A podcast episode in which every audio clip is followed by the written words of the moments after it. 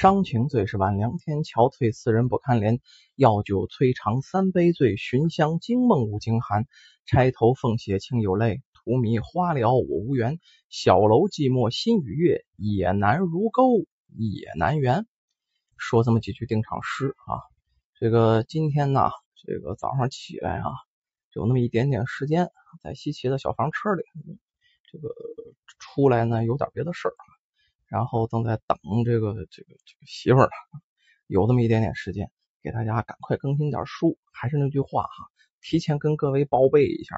呃，由于呢现在是我停在一个较僻静的路边，现在呢我关在车里面哈，然后难免还有点其他的杂音啊，呃各位见谅。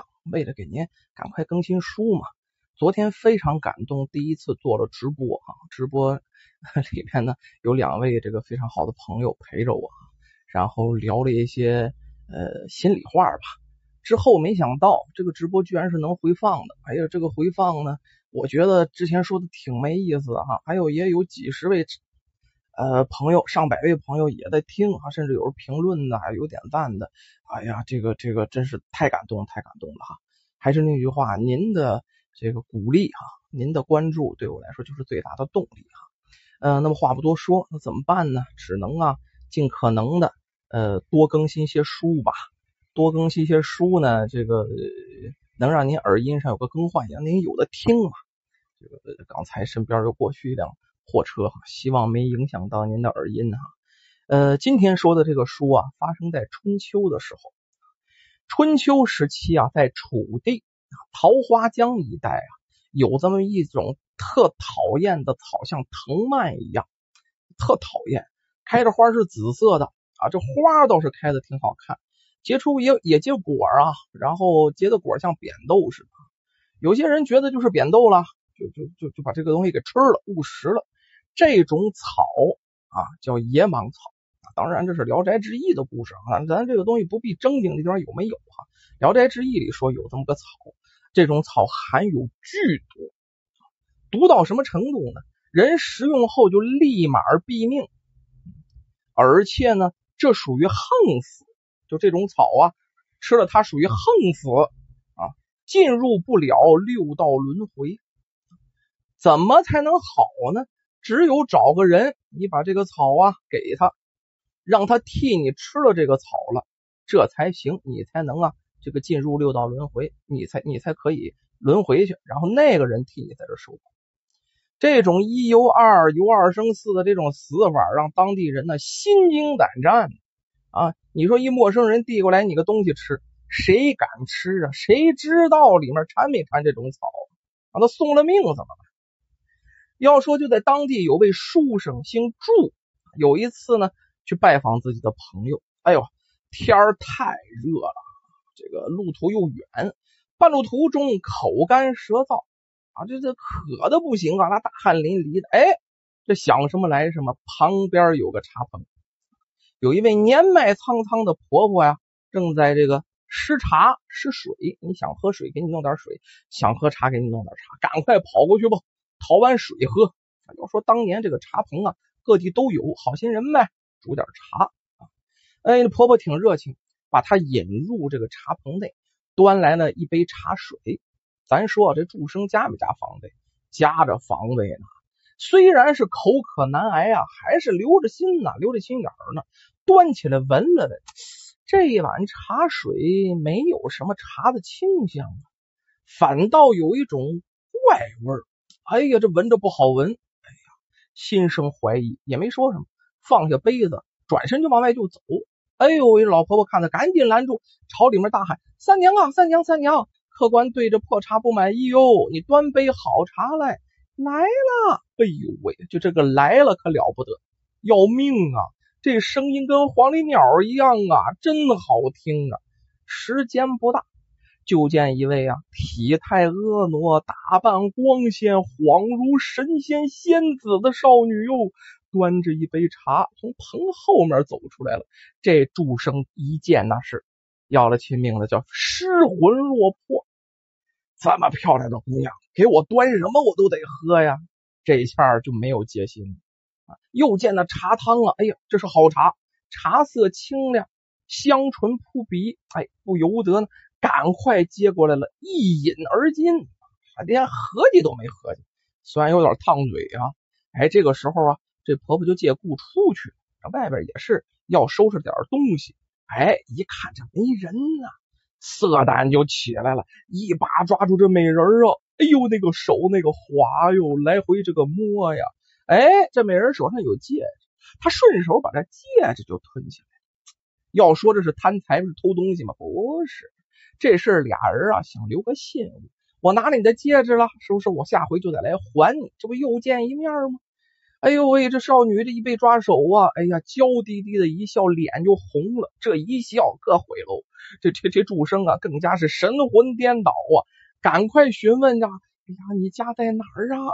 哎，这个这个这个姓什么叫什么呀？这少女啊，非常羞愧。哎，晚上来，晚上来，我再告诉你吧。又向这少女讨了点茶叶，这茶叶不错啊，意思就是多搭个两句话呗，就这意思。美滋滋的走了，约会晚上见面。这个祝生啊，来到朋友家，刚到家就觉得这心里发恶心。哎呦喂，这个时候清醒过来了。哎呦我天哪，大丈夫难把美人关过呀！我这是不是那个茶有可能有问题呀？他就把这事前因后果告诉了朋友。这朋友一听大惊失色，糟了糟了糟了糟了，这是水蟒鬼呀！啊，这我父亲就是这么被害死的呀，根本无药可救，只是死路一条啊！这祝生赶快把那些茶叶拿出来一看，果然。水蟒草，又拿出那戒指给这个朋友仔细端详，然后又描述了女子的相貌。这朋友低头沉吟一阵之后，哎呦喂，没别人了，这定是村南富户寇家的女儿寇三娘啊！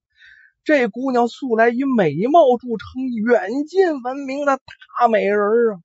几年前误食了水蟒草死了，所以他现在是不是想找个替身鬼呀，好早日脱生啊？说到这儿，这祝生啊目瞪口呆，恨自己鬼迷心窍、色迷心窍，为美色所困。可惜之可惜，悔之晚矣。朋友告诉他，其实也有个救鬼，怎么救法呢？只要拿水蟒鬼生前穿过的裤子。然后在水里煮一煮，然后把这个水给喝了，呃，传说就可以痊愈。赶快吧！他这朋友急匆匆的跑到寇家，把这实情相告，苦苦哀求啊！哎呀，救救祝生，救救我那朋友吧！你想这寇家怎么能答应呢？救了这祝生，自己女儿就脱不了身了。于是他怎么哀求、祷告啊，都跪下，不行啊，坚决没同意。这朋友啊，掉着眼泪，沮丧的，真是一步三晃啊！回来把实情告诉了这祝生。祝生听后 发誓，我死了我也得报这个仇啊！于是这祝生回家，送回家以后，还真就是话不前言，没多长时间就死。可怜他的母亲哦！哎呦我的妈呀！从小爹死了，就剩个娘了，给他带大了。不容易，伤心欲绝，是几次昏死啊！这妻子哎，家里有个媳妇，半年后寂寞难耐，孩子才一岁半，没办法，实在过不下去。你说当妈的能抛下自己儿子吗？当年不多，现在不多呀，没办法，抛下自己儿子，还好自己年轻啊，长得也算不错。然后呢，改了嫁，只留下一老一小在家里是艰难度日。咱说有这么一天啊，这祝母正在房中抱着幼年的孙子哭呢，俩人哭了一对儿。哎，这祝生悄无声息的走了进来，这母亲一见惊喜万分呢。哎，你怎么回来了？这祝生就说：“哎呀，我听到啊，母亲昼夜伤心难过，心如刀绞啊。我在下面已经娶妻了，她一会儿啊就会随我来，早晚侍候母亲。”祝母赶快问：“这哪家姑娘啊，在下面跟你成亲了？我得知道是谁呀。”这祝生说：“呀，哎呀，因为这寇氏啊，我是被他所害的，再加上寇家人见死不救的态度，我恨的是咬牙切齿啊！我在底下也没轻忙活呀，几经周折找到了托生在任侍郎家里的三娘，强行把她又拽回来了。现在三娘已经成为我的妻子。”我们俩是不计前嫌，琴瑟和鸣，异常恩爱。这话刚说到这儿，一女子就走进来了。哎呦喂，长得这样，确实是花容月貌，闭月羞花，倾国倾城啊！见到婆婆，赶快是俯身跪拜。这时候，这祝母啊，就非常的欣慰，这儿子在底下也算过得不错呀。要说这寇三娘啊，从小家里条件太好。不怎么会做家务，哎，但是性格温顺，非常让人怜爱。哎呀，所以说这一家人呢，相处的又温馨呢，又和睦。这三娘要说想不想自己的父母，想，恳求这婆婆呀，给寇家捎个信儿。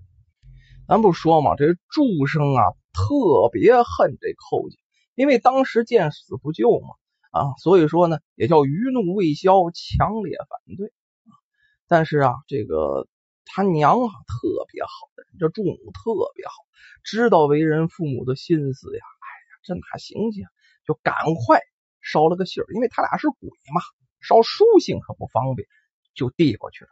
这寇家老夫妇知道后，赶快又马不停蹄的坐着车就找来了。一家人这才见了面，道不尽的相思，那流不完的眼泪啊，真是让人感慨万千呐。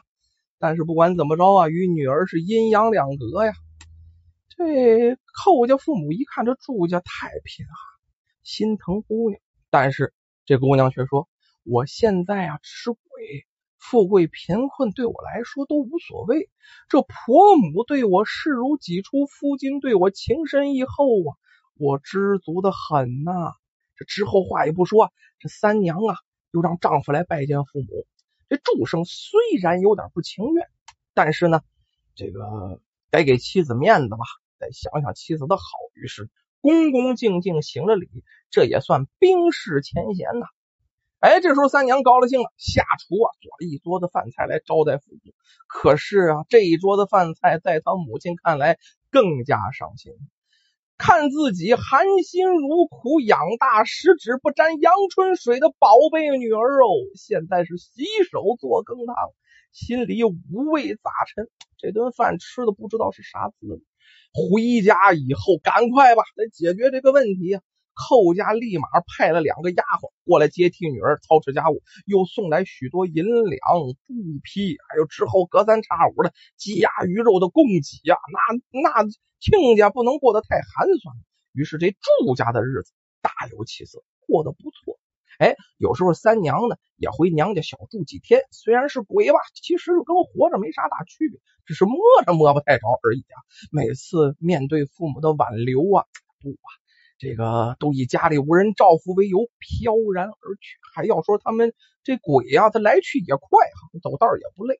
有这么一天，这村里呀又有一个因为水蟒草中毒而死的人，哎，这回奇怪了，居然活过来了。哎呦喂，这众人啧啧称奇，这怎么活过来的？这祝生就说：“嗨，我呀把这水蟒鬼这个。”给赶走了，我救了那那个人呢。这母亲问他为什么不给自己找个替身呢？哼，这祝生不，我最恨的就是那水蟒鬼啊！我立志要把他们全都赶走啊！我自己怎么能做事呢？做这种事呢？啊，还因为一家人团聚，这我也不想脱生啊。从那以后，村中每逢有此事的时候，村民呢都会备好酒席到祝家祈祷。哎。次次灵验，从这以后再也没有因为水蟒鬼死的人了。要说就这呀，也是平平安安的这一代啊。十几年以后，这母亲岁数也是大了，他母亲寿终正寝，睡着睡着觉就过去了，就去世了。夫妻二人是悲痛万分，但是他们不能出面呢。这个时候啊，他俩的儿子，这个儿子，这个这个虽然是这个。夫君的前妻所生，但是这后来这寇三娘啊视如己出，待的也特别好，让儿子披麻戴孝啊，为他这个奶奶守灵啊。又过了两年，这祝生啊为儿子娶了任侍郎的孙女，反正是又托梦又使手段呗。而这三娘呢，之前在这任侍郎家里托过一回生，就是当然是很小幼女的时候，刚下生就被拽回来了，就夭折了。这样算来了，两家本来就有翁婿的情谊，于是这两家走得更近。咱说有这么一天，祝生啊把儿子叫到眼前了。哎呀，儿啊，有这么个变化，天帝念我有功于世人呐，已经册封我为四堵慕龙君，即刻我得去赴任去了。刚说完，这院子里啊，稀溜溜嚎叫，一辆围着啊黄围的马车，哎，由四匹健壮的神马拉着，就进来了。这夫妻俩人盛装出来，先后上车呀。这儿子儿媳齐齐跪拜，痛哭流涕，稍刻间，这马车腾空而起，飞驰而去，刹那间就没有。同一天呢，寇家女儿也到了，女儿也前去辞行了。这母亲哭不，再三挽留，舍不得女儿啊。可是三娘坚决表示，我要与夫君同往。他现在都先行一步出发了，我必须得跟上。说完，出了门，转身杳无踪迹。后来呀，祝生的儿子在寇家的同意下，把两个人的骸骨合葬在了一起。这俩人啊，终于死后真的是这个骸骨在了一起，然后两家是年年祭拜。要说这个故事。祝生在死后没有急急忙忙的找替身鬼早日脱生啊，而是深恶痛绝这个规矩，立志啊驱除恶鬼，拯救被害之人。那是当时的规则，他敢挑战规则啊，坚持自己的信念，这种精神才感动了上天，后来才有了成仙之路。